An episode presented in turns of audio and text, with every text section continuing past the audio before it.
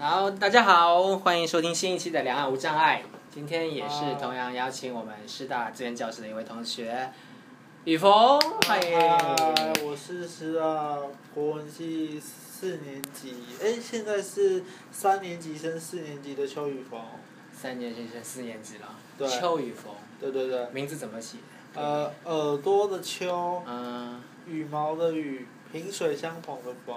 哦，萍水相雨峰。对对对，嗯，对啊，我我觉得在资源教室会经常看到你，然后也对经常看到你的一些动向。因为除了资源教室以外，我都没地方去了吧？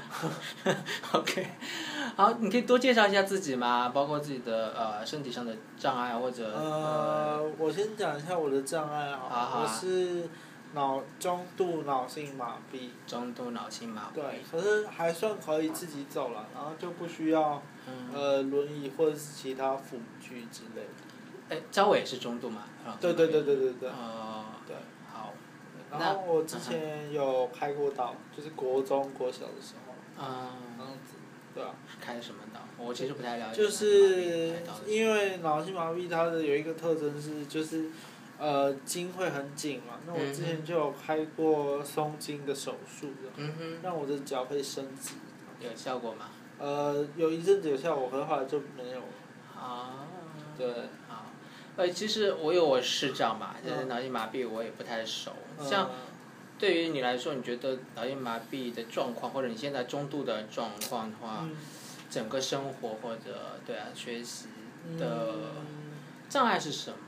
学习的话，我觉得倒是还好，但是最主要的有一个最大的不便是，譬如说走路跟骑脚踏车。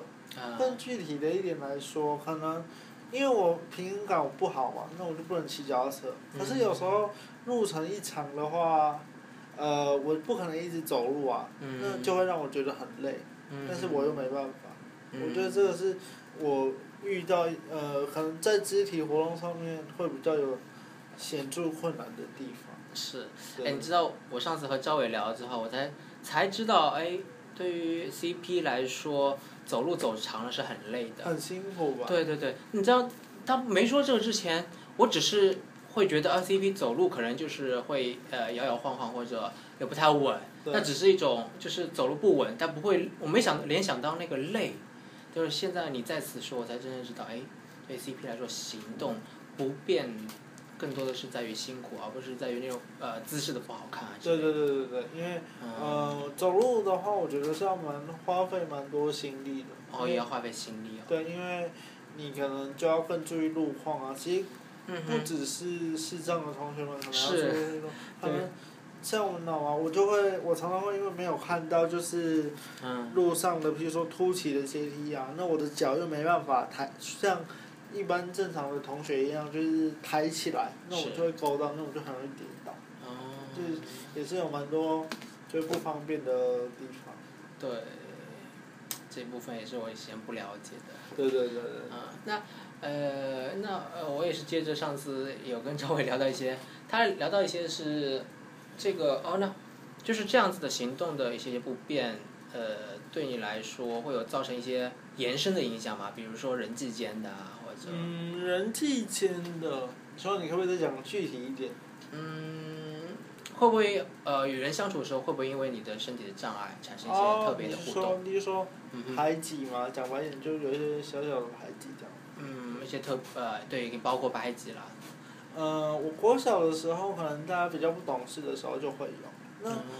我有我想到一个我国小的经验，我就讲一下，就是呃，我国小的时候，我是在原本的，因为我是转学生，嗯，我一年级的时候我在某一间国小，那嗯那一间小学的老师呢，因为呃我虽然是 CP，可是我的智力是没问题的嘛。嗯哼，那可是那那一个老师就要求我一定要转到特教班里面去。啊，那学校你们大家都知道，呃，就是怎么讲，就是智能比较有问题的才会比较需要到一些比较特殊的班级里，面去。嗯可是我是没有这个问题的，那这个老师就会一直要求我要去那样的一个环境里面。嗯那这样子，呃，后来就家长跟学校去为此有一些不愉快的地方嘛。那同学们嗯对我就确确实是有产生一些，就是呃排挤的情况。那你有去吗？后来没有，后来我就转学了。啊，就是这样，因为这个情况所对以转学了。对对对对，那时候家里还闹得蛮不愉快的，是和学校闹得不愉快，还是？就是原本的学校闹不愉快啊然后就转学了。那你自己当时什么感受呢？我那时候年纪还小吧，因为小学一二年级的时候，可是你还是可以感觉得到，其实，呃，因为你的脚的关系，嗯，大家对你可能会也会比较客气一点，不见得会立马跟你是，交心吧。我觉得可能他们会觉得，哎、有一点客套，或者是怕伤害到你，然后就多了一份客套，可能就比较没办法。哎，这种这种感觉像像我刚来台湾那种感觉一样，对对，对 大大家家客客气气的。大家会觉得你好像看不到，或者是走不好，你就必须得怎么样怎么样。但我觉得其实，在我小小年纪来说，那个长久以后来看，也是伤害吧。我个人这样觉得。对，我刚才听到你那么小，因为因为我知道我我我就是大概有听说一些你在大学做的一些事情嘛，呃，倡导类的，我感觉，对对对但我不确定是不是。但是，呃，我不了解你的生命脉络，但是今天一说这个事情，我还想哦，原来你从小其实就有受到这个偏见，把 CP 看成是呃智能的有问题。对对，但虽然说那个不是一个很长期的，后面。也有一些获得改善是没错，但是即便是转学了以后，大家可能还是出自于不了解，嗯。或者是，或者是本身对于 CP 的就认知不足等等之类的，我还是可以感觉到人跟人之间互动其实并不是，呃，那么的顺畅吧。但是我我觉得嗯幸运的是，呃，还是会有一小群就是来帮助你的人，还是有一些好朋友的。那那是一个怎样的互动啊？怎么？你说我跟我的好朋友吗？对对对，好朋友是，他们是怎么不一样？和那些客客气气的一开始的时候，国中我一开始进到国中的时候啊，嗯，老师是给我安排小天使，啊、就是老师安排的小天使。对对对，那啊那两个小天使呢，可能就要协助我，比如说上厕所啊，啊比如说其他，呃，我可能比较需要的帮助，啊那我跟这些小天使的关系就会变得比较好。他们可能就会觉得说，哎、其实你脚那样子，你也没有想象中的好像很奇怪，是，好像也没干嘛。对，好像彼此彼此之间有更多的机会去了解。对对对，因为我觉得障碍这种东西，嗯嗯不是那种好像很外表就可以马上认知到，就像是讲一句比较不适合的，虽然你可能就完全看不到，可是你或许没有因为看不到，你没有好像什么事都不能做，你还是可以做很多其他的事情。对对对。但是这这些都是需要个别而且长时间去单独了解的嗯生命脉络，嗯嗯人跟人之间才能顺利的互动。嗯嗯。我觉得是这样子。是，哦，那你呃，其实求学路上会有一些协助小天使。那关于呃一些，因为我我在想，其他的对于 CP 来说是呃的协助是什么？在教育受教育的过程中，是什么意思？就是你会呃得到哪些协助？哦，最少你是说，譬如说硬体上面的协作嘛？对，硬体或者软体，你能想到的，比如说，呃，假设现在中国大陆就是有一个学校，他想对 CP 的学生做一些协助的话，你会有些什么建议？呃，我会建议就是说，可能，呃，就是代代填答案卡，因为有时候我们要画卡嘛，那手的手部可能速度就会比较慢一些是。那我在国中、高中的时候就有申请，就是答案卡代填的啊，动作，就是可以申请。对对对对对，然后还有一些学校啊，有一些学校有复健师啊，去跑跑步啊之类的。嗯。我觉得这都是我国高中会经历到的嗯一些比较具体的帮助。那大学有什么不同吗？感觉？大学，嗯，大学我觉得那个气氛就很不一样，因为因为以前在台湾的 CP 的。因为我是普通班嘛，我被安置在普通班里面，那可能一个班五十个人里面只会有你一个是特殊教育的学生。嗯。可是到了大学里面，可能就会有像很多人像学长你们这样子，就就跟我有一些啊都有一些共同特殊需求的同学们，是在在学校里就会见更多的障碍者。你就会觉得说，你就会觉得说你不是自己一个人，嗯哼，对啊，这种感觉怎么样？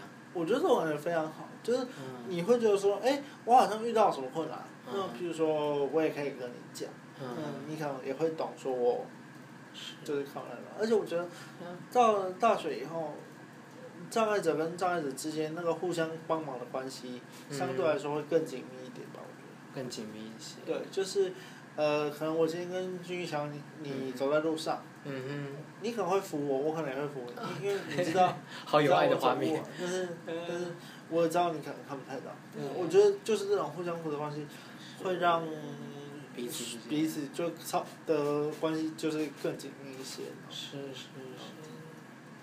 嗯，我觉得这种支持，同才间呢，就是我在想，这种同才间支持真的很重要。对啊这这让我想到，其实我下学期，呃，因为我在学府中心实习嘛，就是需要带一些团体，然后下学期特别想在就对一些特殊需求的新生做一个适应，呃，新生适应的团体。嗯。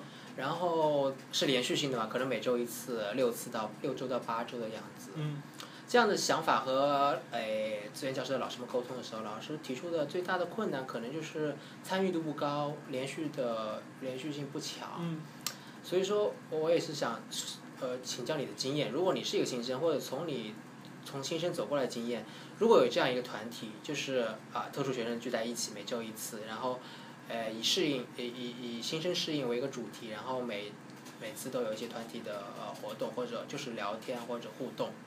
这样的部分你会有兴趣吗？或者怎样的形式会更吸引你？给我提一些建议吧。我觉得我觉得，如果说要搞这种小团体的话，嗯你需要你的标，呃，你每周的主题，啊你可能要定得更明确一点，因为啊，有一些同学，是，有一些同学他，呃可能这一周的主题他有兴趣，嗯下周的主题他没有兴趣。嗯那我觉得，因为资源教师就像老师有讲，他他的参与度其实并不高，你嗯必须要相对的去提出会吸引同学们来的东西。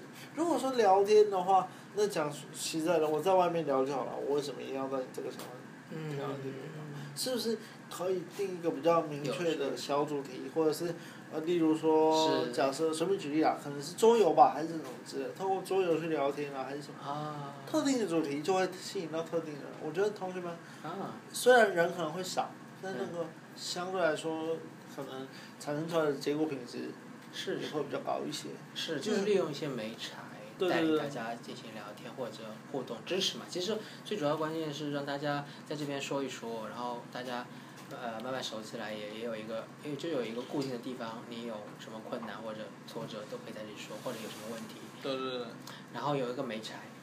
那你提到那些主题，你可以多建议几个吗？啊 什么样的主题会吸引你？例如，如果你是个新生的话，例如哦。对呀、因为我其实不太了解，对啊。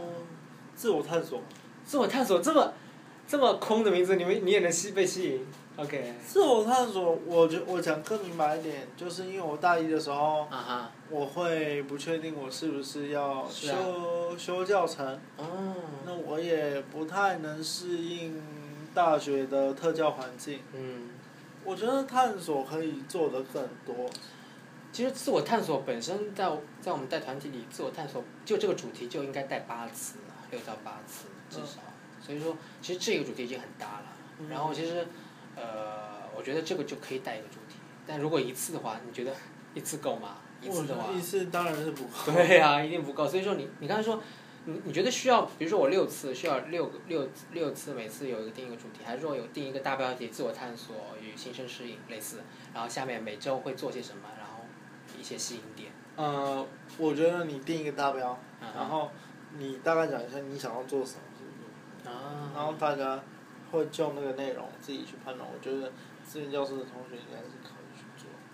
而且心辅的话，以我这个门外汉不理解的来说，就是互相了解嘛，啊最基本最基本的。我觉得新生比较缺乏的就是这一部分，不是。不只是了解别人，也了解自己嘛。你可以了解你的眼睛，了解你的脚，对。我觉得这些感觉你也是有些成长和探索的。写一些，就是你可以写一些具体的活动，嗯那哼，同学们看到了，我想他们会喜欢。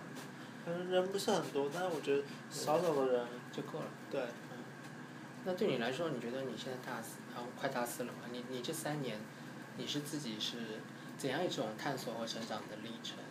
嗯，你觉得自己我在大一、大二的时候，其实我并不是现在这个样子。哦，我没有立即去找到一个我想做的，比如说倡议也好，嗯。倡导者也好，嗯。是因为大三的时候，嗯。在生活里面发生了一些契机，嗯，例如说说，可以说，比如嗯说，呃，资源教师老师的流动率很高啊。是啊，那我那时候就作为学生代表嘛，学生代表，对我二年级的时候，我都在做学生代表。对对对，我就会去想要去处理一些比较实际层面的问题。我就觉得，嗯哎、这很奇怪啊，为什么原本，呃，我虽然不懂特殊教育的学术，可是我好歹是想用特教的人吧，就是我每天都在使用它。是，那有一些地方我当然会觉得很纳闷，好像不是我想象中的那么美好。那我嗯但去了解了以后，我就会学习到更多。那这些东西就会成为我未来一某一种既定的探索目标。嗯，我觉得我的生活目标，我之所以会变成这样，我我的生活脉络是很多的小目标，是，最后变成一个大目标。嗯，累积，对对对，实际上是他的这件事情先发生，然后那件事情，然后种种，就是然后最后才发生到某一个点，那我才会确定说，哦，原来我可能比较有兴趣的，我可能比较有在意的，哦或者是做倡议也好，或者是做一些我想喜欢做的事情嗯，等之类的。其实这些小目标或小事情也是一种探索，自己尝试了，然后发现自己也挺喜欢，对然后累对对对，积累积，就说哎，觉得哎，我不如我好像就在往这个大方向走。对啊。嗯，你现在的大方向是什么？嗯，譬如说，我就觉得身上特好的制度不是很合理。嗯。那我就因为刚好有几个学弟就找我一起来做这个倡议的这个议题嘛，嗯。就是升学考试倡议的这个议题。是。那我们持续都有在做一些活动，嗯。所以我就觉得说，哎、这些，呃，我不确定我现在做的到底是不是正确的，但嗯哼。起码，呃，这个是我喜欢做的事情。嗯嗯。对，那大学好像就是这样，就是你也不一定要全部的科科目都拿一百分，然后是就就是，但是可以把更多的时间留给你自己真的想要去做的事情。对对对，我觉得你现在已经找到了你真正想做的事情，就起码是不讨厌，但是也喜欢啊。对，就是就是这一年一两年的对对对对对这个事情。啊，对啊，好像是哦，一年前好像也不会太听到你的声音，但是一年后感觉我经常能见到你，然后对对对对对，就是 那个是，我觉得是的确是有一些转变啊。嗯，对啊谈到这里，谈到这些转变，你现在什么感受？嗯，因为我也有去学文职商，我就有跟老师们讲过，是我今天变成这样，我得到了很多，但是我觉得我同时也失去了很多吧。嗯呃，可能失去了某一些原本你觉得很珍贵的友谊啊。哦，是因为什么呢？呃，知道怎么形容？有一些人原本你觉得很呃，可能跟他是好朋友，嗯但是，呃，我在做这些事情的时候，可能有了一些成果以后，但是我没有再继续跟他一起走在同一条路子上面。哦，那俗话说“道不同不相为谋”，那我们就就可能以前的亲密程度就没有这么好，哦那自然就是，对啊。那我觉得这个就是我必须，就是我失去的东西。哦，是因为这个道，你刚才说道不同，那个道上出现了分歧，对对对对。没有办法，就是，哎，好像跟你是合作在一起的，啊我觉得应该是这么说。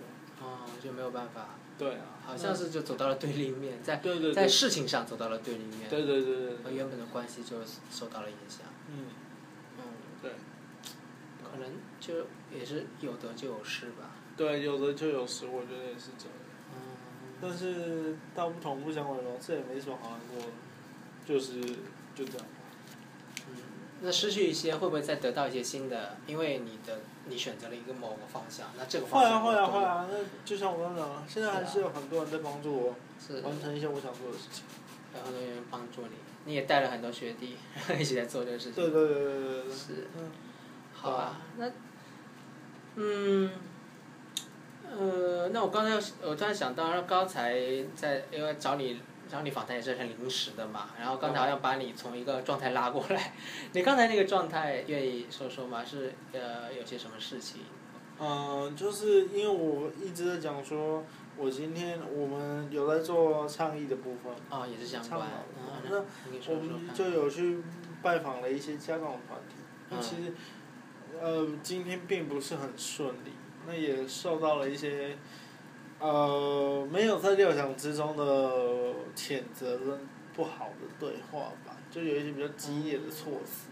哦对，那是我比较没有料想到的。哦，其实其实，在做你的倡导之路、倡倡导的工作的时候，遇到一些没想意料之外的挫折。对对对对对，但我觉得其实也没有关系，不是说每个人都一定要认同我，必须要对对对这样子。可能这这是路上路上磕磕绊绊一定的，我觉得，而且你你在你在大学就开始走这条推动社会或者推动某某些东西往前走的事情，我觉得很了不起，而且这个事情本来就很困难。对啊，对啊，然后我是想请你具体分享一下，如果你觉得那呃那个那个那个协会或者什么的名字不提也可以，然后可以聊聊他具体说了什么，然后发生了怎样的互动，嗯，他就跟我说了一下，他觉得。或者你先说你的，首先你去是想做什么，然后哦，我就是想要告诉他们说，哦，针对于这个制度，我们想要怎么做。嗯，但是他们什么制度？针对就是考试的升学制度。考试是高考，哎，大考大学还是？考大学的制升学制度，我们想要怎么改？好，你你们想要怎么改我？们想要使更多的学生可以更有更多的呃机会嗯选到自己的科系。嗯，对，因为呃，我不知道我能不能中途问一下支付长，他可以啊。支付长你应该知道，就是其实身上人是他没办法选择你自己想要的科系，因，为他有限制。他有时候有时候就某时候某一个点有开，然后命令可能就没开了。好，今天今天的隐形嘉宾出现了，我们的赖志福学长。Hello，大家好。隐形。对，好，我们继续谈。对其实其实刚才你们谈的，我我我突我乍一听好像特和我们特别有关，因为对于视障来说，我们大陆二零一五年才开始真正的让视障选择按摩、音乐或者限定的几个专业之外，然后大学之外，呃，就是我们是很受限定的。对。呃，想不到台湾也是有这种状况。但是我们我觉得台湾的是考试的部分吧，就是呃，假设我今天是公领系，那我今天是一个脑麻学生，嗯可是我会有疑问的是说，我虽然是脑麻，可是我如果可以搭帐篷，我可以去做一些户外活动，嗯那么你为什么不让我填这个科系？哦，那我不让填。不是他为什么不开在这个障碍类别这个区呢？照理来说，特教不就是讲求平等跟零居住吗？我只要有能力，你为什么不让我填呢？是。你不能告诉我说，呃，哦，我们无障碍没有做好，我们那我们我们考试怎么样怎么样？嗯。那我们后来去探讨了一下这一套升学制度，嗯。我们后来发现，我现在就跟支付长一起分享了。我们后来发现，其实他，呃，可能不开缺的原因，会不会是因为身心障碍真试的题目太简单？有可能。有有，以对于某些学校来说，它真的是太简单，也没有什么鉴别度。那这些学校，他可能就是觉得，哦，我太简单了，我这种题目的筛选出来的学生，我不能让你进台大。嗯。所以台大，或许啊，我只是举例，他可能因为这个这这个理由，嗯就告诉你说，sorry，你要的话就只能考学测。那我们为什么不能说考学测就好？他们必须要考虑到的一个点就是说，学测可能对我来说也是比较困难的。嗯。那那，可是，在大学里面，我们到底要讲求的是什么能力？我今天我的学测也一样才考四五十几分，但是我到了国文系，我并不是最差的那个啊，我该过的，甚至连生育学我不是都很老实的都过了吗？那个并不所谓的高中的学术成绩，它不会影响到我的大学学业的学业表现，那个是，所以这整套的下来，那个是不合理的。嗯所以呃，假设以特教系来讲，就像我早上在协会的时候，我有讲过，嗯今天你要一个特教系的学生去学一个行为改变技术，嗯行为改变技术说到底，它是不能用成绩来衡量的一个一门学科。如果你只要跟我讲说，哦，你就是因为行改怎么样怎么样呃没有过，那我就不能让你，我觉得你是一个特殊生，你可能在口语上面表达不方便的时候，你就不适合读特教系。那这种的话，呃，我我就觉得其实不太符合关于特殊教育的定义吧，嗯好像跟我想的也不太一样。嗯对所以这今天早上我们就会有一些互相对话，但是他们似乎是不太认同我们这套做法，所以相对来说我就会比较挫折一点。他们的理由是什么？呃，一方面他们觉得说我们不能代表所有的声音大的学生，嗯但是我提出一个反驳的点，就是说嗯大部分台湾的声音大学生，不都也是自私的吗？永远都是要等到别人来推动这些东西，他才会告诉你说，哦，我怎么样，我怎么样。如果你没有去推动他，他自然就不会去跟你说这些啊。是所以在一个都没有人讲的情况之下，那我出来讲，那你就听我啦，反正也没有人讲。那我不晓得，这个不也是情理之中的事情？嗯嗯但是为什么他们连讨论的空间都没有？他们是什么角色啊？他们是家长家长，对就是说，他们是呃，你的你的提议是不是对某不是就是有有可能是造成某些身心障碍者的呃不太好？就是利益的损害，可是不是吗？我因为我因为我没听出来我。们不觉得是利益的损害啊。我们现在想要把它改成的制度是，因为题目没有鉴别度嘛。嗯好，没有关系，我们就把你改成像申请入学那样。嗯，你一样在第一阶段的时候，你一样考真试哦，嗯那大家都会有成绩嘛，对不对？对，那我第二阶段的时候呢，我就开一个书审还是什么的，我很比如说，好，比如说张思国文系，那我就开个写作测验嘛。那写作测验，这不就是国文系可以做一个特殊生的某一种筛选标准嘛？他如果不信任，他如果不信任真实题目的话，没关系嘛，你可以嗯依照这个写作测验来断定他到底要不要让他录取这个学就可以加个考试环节。学科。对，学科那考试环节。如果你嗯不一定要呃考试环环节，如果你觉得不合理的话，那我可以用面试啊。哎，你为什么想要来读国文系？哎，你我可以问你一些基本的国学常识啊等等之类的。我们的诉求很简单。嗯呃，我不知道我这样会讲会不会太猖狂，毕竟我也不是特教系。但我要讲的就是说，我们就是你不猖狂，已经没人猖狂了，你就猖狂一下吧。我们觉得身心障碍的升学啊，嗯它不是做爱心。嗯它是一个人人都必须要的机会。今天我讲一句难听一点的，今天我我们如果不是在师大或是学长以前曾经的讲师，嗯哼。我们可能大家可能我要去卖彩券，你们要去按摩之类的。嗯哼。那那我们只是要让更多的身心障碍者可以达成像你跟我这样有一个，不是说一定要到什么好学校嘛，不见得，是有一个好的发展。嗯为什么视障者好像就不能读书，一定要去按摩为什么我一定要去卖彩券呢？我不能读一个，彩券，我为什么不能？在台湾很多 CP 卖彩券嘛，蛮呃蛮蛮多的吧哎蛮多的都 容易连接到这就样。就肢体上卖彩券，哎，大陆也是这样，也有。对，那我就是想说，其实有一些同学他只是成绩不好，你嗯学测三十分，嗯，不代表说你大学成绩你也会三十分毕是业啊。是，台师大不就是这样吗？我我学测三四十分，但是我没有一科在台师大文系的成绩是三四十分啊。那嗯到底高等教育的特殊教育应应该要为什么样的人来服务？是像我像你们两个这样的人，还是像在一些协会的保护之下那些更弱势的同学们去服务呢？其实我之前参与特教中心的偏乡计划宣导的时候我我们就是去演讲。你有哪些观察呢？然后，呃，讲到最后的时候，就有一个脑麻的小弟弟，国中二年级，他嗯，就走过来，然后结演讲结束以后，他就跟我一起聊天嘛。他的特教老师就想要我给他一点鼓励的。嗯那我们是去金门，那那金门呢，他的呃特教生的人数并不多，全岛在四十二个左右。嗯那那个弟弟就问了我一句话，他就说：“哎、我什么时候可以变得跟你一样，就是可以变得这么的优秀啊？可以怎么样？嗯他还要还要穿矫正鞋，还要弄个助行器，还要干嘛？嗯可是我就跟他讲说，你不用跟我一样啊！你看你现在要穿矫正鞋，你才可以走路。如果你哪一天可以把矫正鞋给脱掉，然后好好的放头走路，那我觉得你就比我厉害了，你比任何人都厉害，因为这个是你达成了一个很辛苦的目标。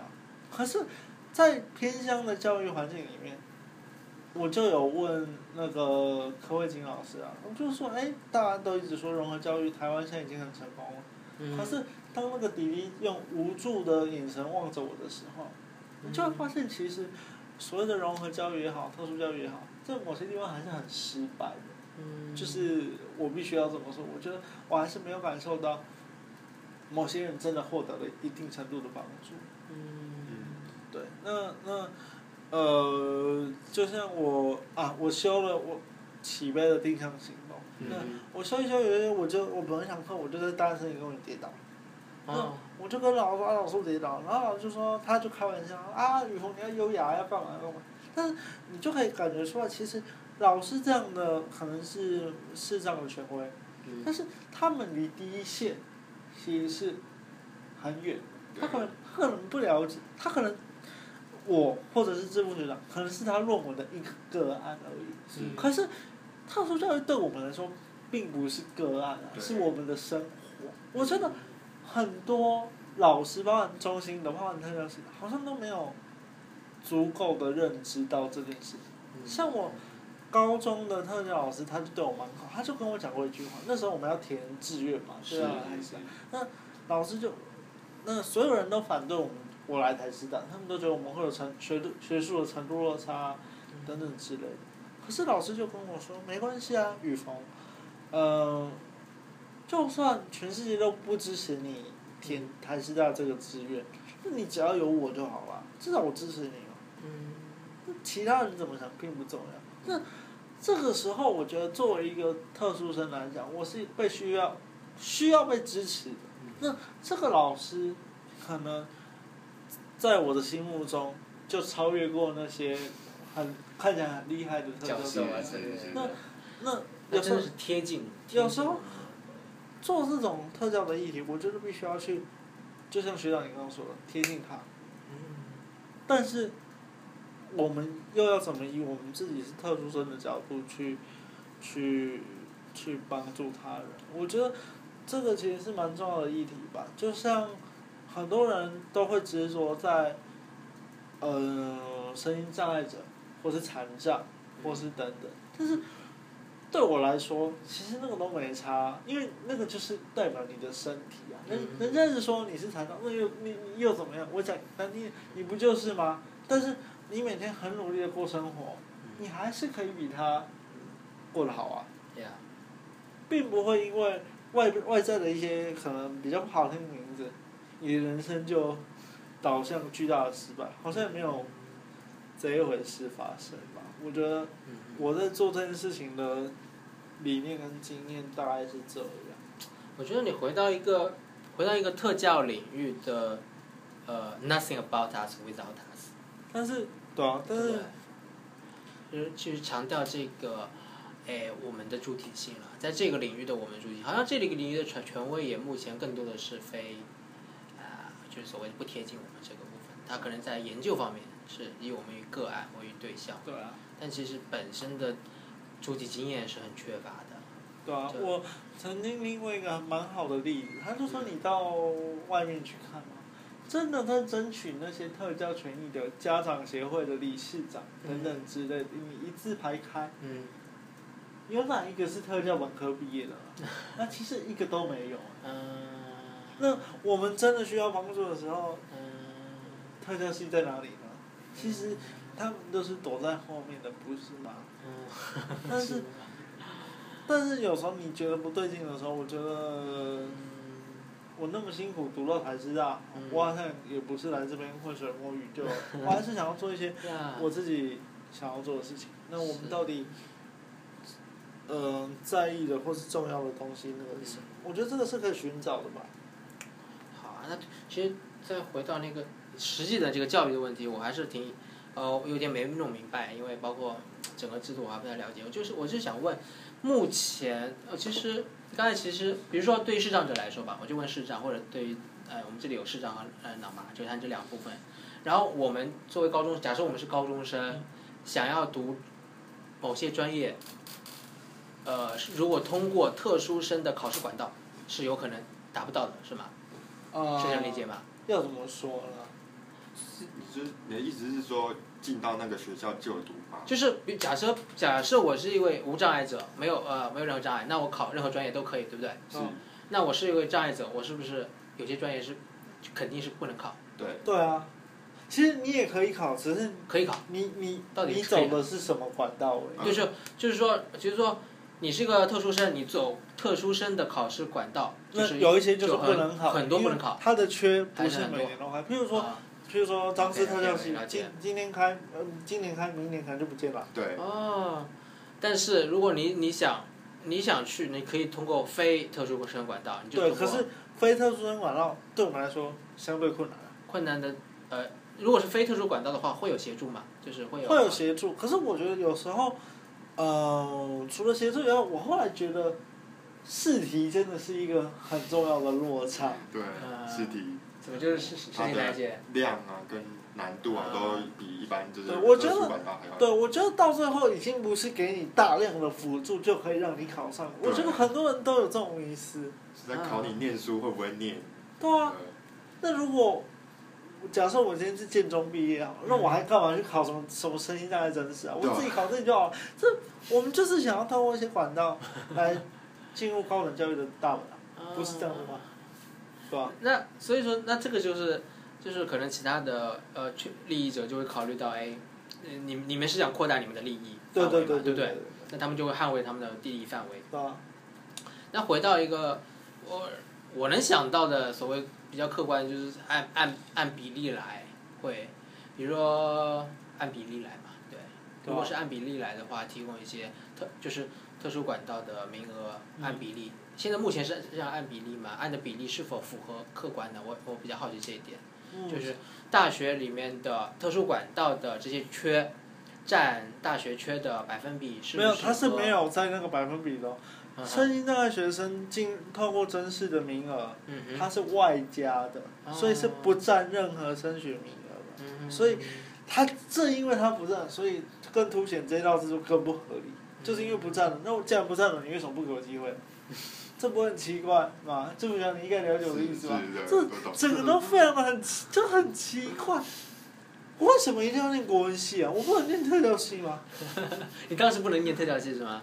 呃，不是有开，但是就只有台师大开而已啊。当时嗯当时有啊，是吗？脑麻？哎脑吗？我不太去知道哎。对啊，他是他有的他就是一个各个上上别不见得会哦。对啊就很怪。对啊，然后你当时其实就比如说特殊管道吧，来说实际点，你你当时可以选择的专业有哪些？呃，因为我的英文不好，数学不好，所以我 所以我都念一些文组的，比如说历史啦，比如说国文啦，比如说教育啦，心辅啦，心辅我也有填，然后特教啊，这样子。那如果好的话呢，还有哪些可能？就如果英文那些好的话，当然台大也有可能啊，就我可能就是台大中文了吧，我也不想在这里。呃，就是整个的专业选择，你觉得多吗？对您老妈的话，呃，我觉得这要讲到一个很现实的问题啊，因为学系在开缺的时候，真的会看那个障碍类别到底适不适合他们系。啊，会考虑到。对对对对对，所以很难断定到底当年度到底你所开缺的名额到底多不多啊？我不是名额老看，我我是想知道可选择专业多不多，就是有有选择呃有专业开啊可可有有有口的专业多不多？有专业不管的，但是它多少开一个两个。但是我觉得你去翻阅简章我自己的感觉啦他开给生下来的学生的学习大部分都还是什么资管中文特教。而且是以私立大学居多。对对对对对对对。对户外活动可能就真的比较少那就回到我前面讲的如果我真的可以透过某些辅助来完成。户外活动的话那我想不到为什么我不能填。这一所学校。就就像我当年填心理系，然后我们那边的心理系他对视力有要求，我觉得很奇怪。然后后来知道，哎，其实心理会去研究一些实验，或者有一些色彩认知的学习。那我看不到没关系啊，我知道就行了，不一定不一定要看到。在大陆可能就没有还，但是在台湾新辅系，新辅系的心理系啦，其实那时候是大学是应用心理嘛。对，但是在台湾的系所，哎，可能就有开啊，而且他是说视障学生，所以你就可以看得出来，这个就是一个相当程度的落差。对，其实回归到真正的是提供特教，就是给特殊学生提供特殊需求去完成。一般的任务，对对对，而继续进到进到一般的管道，这才是特教的一个，呃一个初衷吧。就是因为有些特殊学生他没有特殊需求，所以说完成不了一般的任务，那么你就给他提供特殊的需求，呃特殊的协助。但是目标应该还是回到去协助他到一般的，就是更多就你说的更多机会了。为什么不能去公领系一些户外活动的专业？如果我通过协助我能完成，为什么不让我修？为什么不开缺？对啊。嗯，这其实真的是，看来在台湾这边也是有有这么多问题。嗯，那那回到那个另外一个，就是呃呃所所权力的另外一方吧，或者你你呃和你相对的那一方，他们你猜他们是怎么考虑？嗯，我自己的感觉啦，嗯，他们大部分都是家长团体。家长团体。家长团体。他们不希望他们的孩子以后有更多机会吗？哦不。我觉得要看他们的孩子想上的是什么国，是什么大学啊？好，那你分别说一说。其实呃，所有人都想进台大，去想都想进师大，他们没有人想要去后慢慢的学校。他们今天之所以不支持，就是因为如果开放的话，后面的学校好像是大肆开放，那我后面的学校，我无障碍可能也会做不好啊。嗯。那无障碍做不好，什么东西都做不好，这最后是谁要负责？是那个学校的资源教室，嗯，所以这些问题都是环环相扣的。那家长们当然会有他的顾虑啊。那基于前面那些理由，他大家都觉得哦，师大就特殊教育非常完备。可是他们要想，即便是身上都是师大，你要捧起师大的毕业证书，你也需要一一点点，你肚子里面要有一点东西，你才可以拿到那张。对啊。对，可是。那家长不会这么说，他只会觉得说，为什么你凭什么？比如说致富学校，你到底凭什么就是，呃，公立的特教所？你为什么不去中原大学？他是私立啊，什么之类的。我觉得家长其实他有时候思想是很狭隘的。那这里面有一个很重要的点，很多障碍者的父母都忘了问问他们的孩子说，你怎么看？你怎么想？考生这件事的。是，是我，是致富学长，是你，不是他们的家长。对。哎，我这样想，我真的觉得话语权啊，因为话语权会不会从呃所谓的专家啊，到移到像下一个时代，可能是移到话语权到家长，然后接下来一个时代应该是话语权回归到障碍者本身，有没有这样一个？变迁，我在考虑啊，因为想像中国大陆的话语权仍然家长都没有，家长组织都刚浮现出来一些，特别是只是在心智障碍群体了。嗯。那整个的话语权还是在，甚至没有到专家，专家也很少。我们整个中国的状况就是话语权还是在啊所谓的政府领导，然后那这些领导也不一定太了解教育部这样子一个政权这边，然后。像台湾的话，我觉得已经已经就话语权已经落到了专家，呃，家长也有发声机会。然后我觉得你在引领的一个方向，就是话语权真正的回归到障碍者本身。是啊，因为下一代的障碍者的教育权，就我们我们这一代的障碍者本身有更多的话语权才对。可以这样想吗？我觉得这是合理的吧，因为深藏呢是从民国五十二年开始到现在，已经身障什么？就是这个特殊管道了，从民国五十二年开始。民国五十二年，一九六三，差不多。啊，那那时候就开始。那那很久很久，而且他以前都只为了龙盲学生而服务，他是、啊，那真的他经过了很多的变迁才会变成现在大家都有。那嗯就像我前面刚刚说的，这嗯经过了这么多变迁以后，都没有一个家长或是一个专家嗯去问他说，你是不是你是不是真的想要念特教系？特教系的课程到底是不是？等等之类的，国文系的课程到底是不是？是，我们只能呃被动的去等哪哪一间学校开去，嗯，但是相对来说，不就是压缩了我们嗯。求学的权利嘛？是，那我其实，sorry，我还是不太，呃再我再问问一下他们的想法。他们就是按照你的诉求，如果达成的话，对于那些家长来说，他们会觉得会造成一个影响，就是他们的孩子可能上不了师大和台大，是这个是这样理解吗？，哦不对不对，他们可能会觉得说，像我刚刚不是有讲，嗯呃，比如说书面审查，嗯比如说考试，他们就会觉得说，哎，现在就已经有现现在的直接一个分发了，我为什么还要书审？我为什么还要给你搞一个第二阶段的考试还是？对他们会不会觉得觉得麻烦？嗯，但是有一个缺点就是说，就是说你要花很多的人力物力成本去重新搞这个制度，对不对？那如果说好啊，你为了要节省，你说你要跟学测合并执行的话，嗯大家又会说好、啊，那既然要弄合并执行，那你为什么不考学测呢？嗯所以这是一个，我是我觉得是一个某种程度上面的恶性循环。嗯啊，那听众朋友，这个学测大概我理解就是啊普通的那个管道，对不对？考对试管道对对对对。我再理解一下，那我我想那些家长是不是也是特定学生的家长？就是本身这些学生就呃预期会有不错的教育权，所以说他们不主张改变。但其实你在主张的改变是为了更多可能呃更多的障碍者的教育权。嗯，对，因为因为就像我前面刚刚讲的，我们学生认为说，同学之所以他们没办法开缺，就是因为题目太简单。那我们为了要有更多人可以正式的进入大学受教育，是一种为了让他就是你为了取信大学端，你懂吗？你必须要拿出一点空间去跟大学端做谈条件的动作，你必须要让他信任这个学生的学术能力是可以进来台师大的，同时又不以成绩来作为前提的大前提之下来去给他们每个人都有受教权。我知道，我知道大家可能会质疑说，哦，可是大学已经不是义务教育了，它是高等教育啦。但是现在现在的台湾谁没有大学毕业？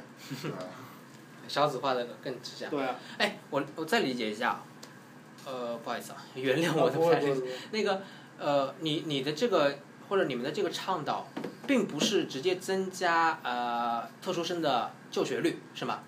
它增加的是特殊生的选择权，对，然后造成的呃负面的所谓的他们认为的负面影响就是呃费时费力，搞得更麻烦，对。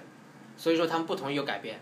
对，当然这只是某一部分的家长，我们还啊在收集其余家长的资料，但是这是我们目前所听到的。啊、因为我关注点是你你的这个倡议是不是像会，你你的倡议如果成达成了，会不会增加很大的增加就学率，并不是在这一块是吧？因为就学率本身就保证了，对吧？对对对，每个人都就是就学率本身就保证了，只不过你是想通过一种更改一种呃升学管道的呃方式呃面试啊或者应该说，应该说更准确的说，比起保证就学率，嗯，我们要保证的是学生的自由选择权。哦，我有资格选择我要念什么书本。太好，呃就是再我们再说一遍这句话，可能就是这期的标题，呃，比起呃，比起保证就学率，保证就学率，保证每个人都可以上大学。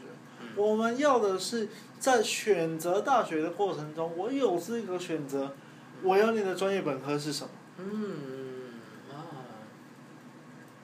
啊，但好像家长真的不会关注这个，因为这个就不是家长诉求了，家长诉求就是我孩子能上学校，能上啊、大学，就是穿什么戏，他们好像不会真的。可是或许孩子们并不是想要对对对对填这些东西。对对对对对，被安排了，其实也有一定程度的被安排了，就是那些专业。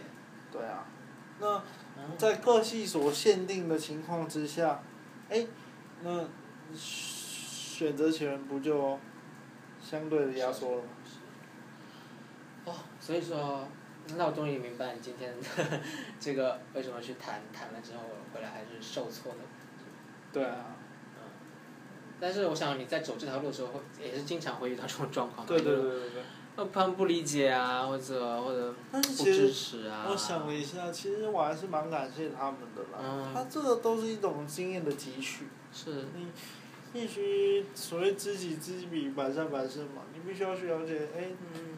他们也是一直在做教育的这个倡倡导。对。那他们为什么反对？一定有他们的理由。是。我觉得我们不要跟他们去硬碰硬，不要跟他们去理直气壮。是。或许大家可以好好的谈谈说，是是是你觉得我不行，那我觉得你不行，那到底什么才是行的？或许有一天会有一个共识产生的结果。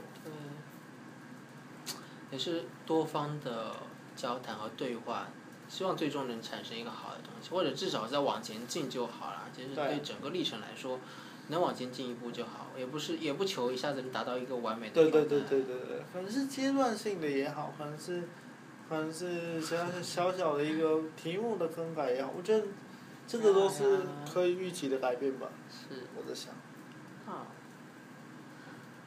太好了！今天谢谢你给我讲了这些东西，之前也不知道，不太清楚了。因为我在大陆参与一些倡导的活动，也是也是刚刚开始一点点参与，那本身亲自的去哦去推动什么，我也做的比较少。那看到你在，你从大三就开始做这些事情，真的很了不起。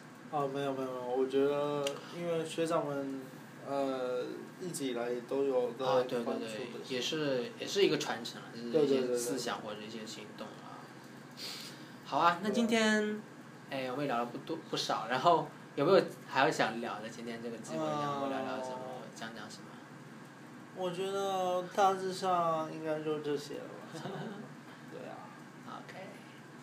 那你现在心情还好吗？还好。这个小小的节目，有让我稍微抒发了抒发。真的吗？对对对。OK。那今天就先到这里了。好啊，谢谢学长。以后有机会再请你聊聊吧。好啊。好看听众们有没有什么问题的话，可以给我发邮箱，然后我会再请于峰做一些，啊，或者是到时候有机会有有听众强烈要求的话，就开个直播啊之类，再和大陆的朋友当面聊聊这样子。好啊好啊好。谢谢。谢谢雨峰。谢谢学长。好，拜拜，拜拜。